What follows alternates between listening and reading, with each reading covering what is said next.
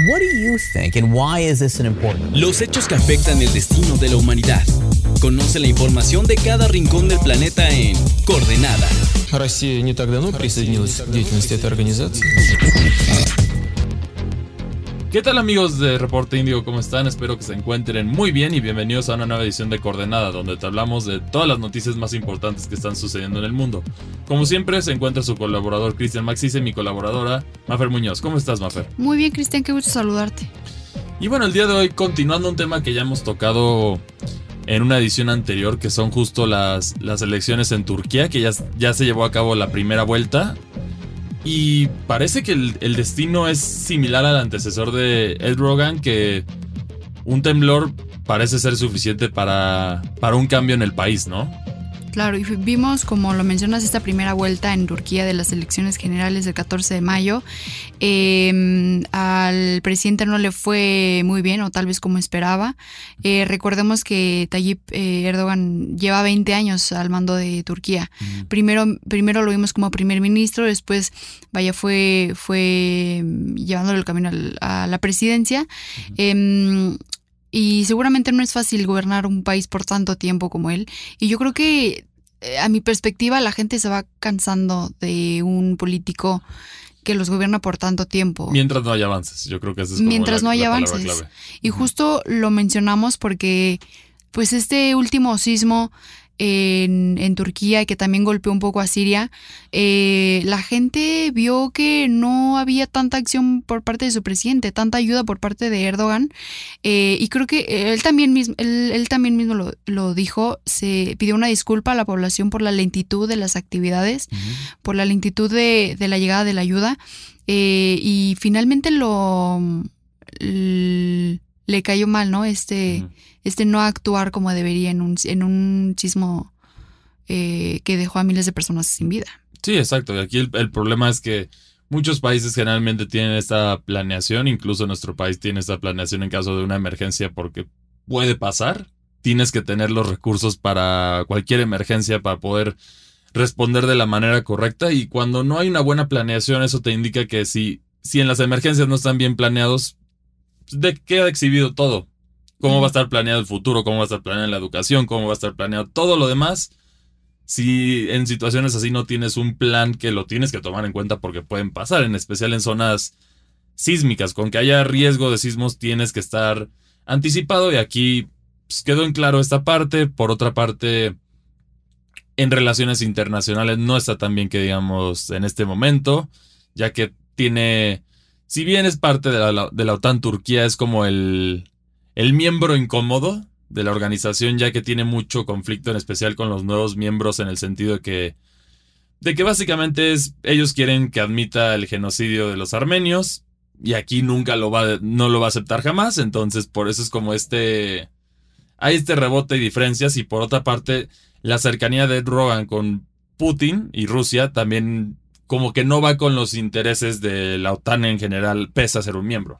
Claro, en el, en el tema de la OTAN, sabemos que todos los miembros deben aprobar, eh, deben estar de acuerdo para que un nuevo país eh, ingrese a la OTAN. Así es. Y Turquía siempre ha sido, la mayoría de las veces ha sido todos a favor, pero Turquía, vamos a ver qué pasa con Turquía, ¿no? y, y, es, em, o sea, no solamente tiene que analizarse el eh, todos los países, sino solamente Turquía, también es, es bien complicado que, acepte un, a un país que ingrese a la OTAN. Y como mencionas respecto a Rusia, en el conflicto se supone que Erdogan está como en a favor del diálogo, ¿no? Eh, de este papel de estoy contigo Ucrania, pero también estoy contigo Rusia. Eh, y vamos a, dialogar, etcétera, pero obviamente está esta cercanía con, con Vladimir Putin. Em, y fíjate que una de las Alguna de las propuestas que tiene Erdogan es seguir em, impulsando esta, este diálogo que hay por el derecho a, usar velo o no para las mujeres en su país. Em, y, es algo que ha luchado mucho en favor de que las mujeres puedan usarlo o no. Y si le ha aplaudido, muy bien, yo creo que estoy de acuerdo en que quien quiera ocuparlo o no y quien, y quien sí está perfecto, Sí, pero ya tienen ser, ese debe derecho. opcional. no debe ser una obligación. ¿no? Para su país. Em, sin embargo, bueno, en esta, en esta segunda jornada que va a ser el, el 28 de mayo en Turquía, vamos a ver si, si Erdogan permanece otros cinco años más en el, en el gobierno. En Turquía son cinco años para el presidente.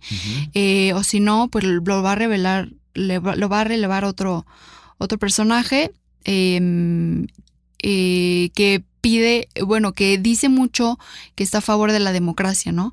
Sí, también podemos ver de este cierto candidato, podemos ver que hay como que más, o sea, no, no necesariamente una relación directa, pero parece haber más como una alineación con intereses occidentales, ¿no? En este Sí. sentido, que esto puede, se puede volver un, un campo de batalla político fuerte, en el sentido de que ya sabemos que Ed Rogan está a favor de la neutralidad, pero también tiene relaciones con, con Rusia y con China. Y el otro lado este que es más hacia Occidente. Que es de acuerdo a los aliados militares, sí va con lo que tiene Turquía, pero con sus aliados históricos, no necesariamente. Que ese es como el conflicto de esto. Que por, eso es lo que decimos que es como el incómodo de la OTAN. Porque al final sí es parte de. Pero si vemos la historia de Turquía, ha tenido guerras con ellos. Ha tenido. Pues ha tenido muchos conflictos y también muchas diferencias en cuestiones de ideologías. Por ejemplo, tenemos el, el trato que se le dio a los kurdos en Siria, en Irak y en Turquía. Que, bueno, para aquellos que no saben, los kurdos es, un, es una etnia de personas en específico que ellos querían establecer su propio país que colinda en estos tres países que querían nombrar Kurdistán, ya que culturalmente son muy distintos al resto de la región y sí tienen su identidad propia. Pero, pues, ¿qué pasó aquí? Ya que ellos están en una de las zonas más ricas de recursos de esa región, entonces no hay manera de que lo dejen ni Siria ni... Turquía es el que más ha insistido en que no los dejen y que no se les reconozca y todo esto y han, han hecho en el sentido de, mencionar que son terroristas o meterlos en esta categoría y Estados Unidos aquí los ha apoyado, entonces ese es como el, conflicto complicado y por eso es como por qué Turquía está en unas cosas a favor de unos, en otras cosas a favor de otros que, que sí es lo que, es lo que vemos con, con la situación global de- de- del país. Y sí habrá que ver cómo le va en la segunda vuelta, habrá que ver qué, qué intereses hay. Seguramente veremos comentarios de, de los dos lados. Yo creo de parte de Rusia podremos ver comentarios de Putin en apoyo a, a Erdogan. Y por otra parte podremos ver el apoyo de los países de Occidente hacia el otro candidato, ¿no?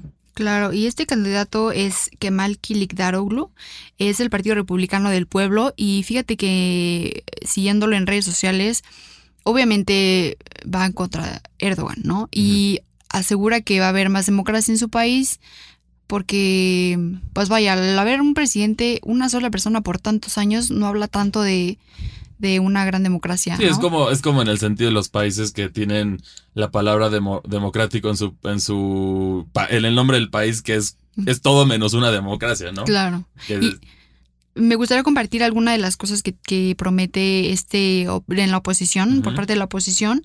Eh, y el representante del republicano promete obviamente reducir impuestos, que eh, sabemos y lo hemos dicho, a nivel mundial hay esta crisis todavía económica, eh, volver a la democracia parlamentaria, porque obviamente en sus, durante sus 20 años Erdogan pues tuvo que hacer movimientos constitucionales para seguir permaneciendo en el poder eh, y tomar distancia de Rusia. Este, este opositor obviamente no está de acuerdo en que haya relación con Rusia, como lo mencionaste, es más pro-occidental Sí. y seguramente pues Estados Unidos está feliz de tener a Turquía de parte del occidente. Pero por otra parte, si tú entras a la zona, Turquía en, en muchas cuestiones depende de Rusia. Si vemos el turismo más fuerte de Turquía, que Turquía es un país muy turístico, ¿de dónde viene? La respuesta es Rusia. Entonces, eso es lo complicado porque este movimiento no garantiza que van a ir muchos americanos y van a compensar el mercado ruso que estás abandonando. En este momento, los rusos, prácticamente los pocos países que pueden ir sin muchas complicaciones, es a Turquía Les queda cerca, es un, es un lugar que usan mucho para vacacionar en verano, específicamente en las playas, en Bodrum, entre otras zonas. También hay mucho, muchos resorts, all inclusive, ahí es donde se quedan los ciudadanos rusos. Entonces sí, aquí le puedes afectar en una parte y no sé si necesariamente garantizaría que el alinearte con los intereses del occidente te va a traer turistas franceses, alemanes, americanos, británicos y todos los demás. No garantiza eso. Entonces, a lo mejor sí está bien políticamente, vas a estar mejor en los ojos del mundo, pero a lo mejor eso puede ser una jugada que te disparas en el pie a ti solito. Yo creo que va a tener que ser una estrategia bien planeada para no pelear. No, híjole, es que es complicado tener conflictos eh, en política exterior si eres Turquía, porque por un lado tienes al gigante China y por otro lado tienes a miembros de la Unión Europea. Entonces. Mm, sí, es muy complejo, esa es la, situación, pero bueno, para, para que lo entendieran en un sentido local, es como si México se alineara con los intereses de Rusia. Y entonces eso promueve los que vengan más rusos, pero el americano deja de venir, que sabemos que es el turista número uno de, nuestro país. Entonces también es, eso como el contexto para que lo entiendan bien de lo, de lo que podría implicar esto. Que sí, hay la presión, sabemos de, de que ya termine este conflicto, pero lamentablemente ninguna de las dos partes están dispuestas a negociar. Entonces aquí, irónicamente, Turquía era el único que hablaba las cosas. Entonces, aquí Turquía, si quiere reforzar su postura, yo creo que su poder político debe mantener una, una posición neutral. Sí, estoy de acuerdo. Eh, no perjudicar a nadie, pero al mismo tiempo no beneficiar tanto a...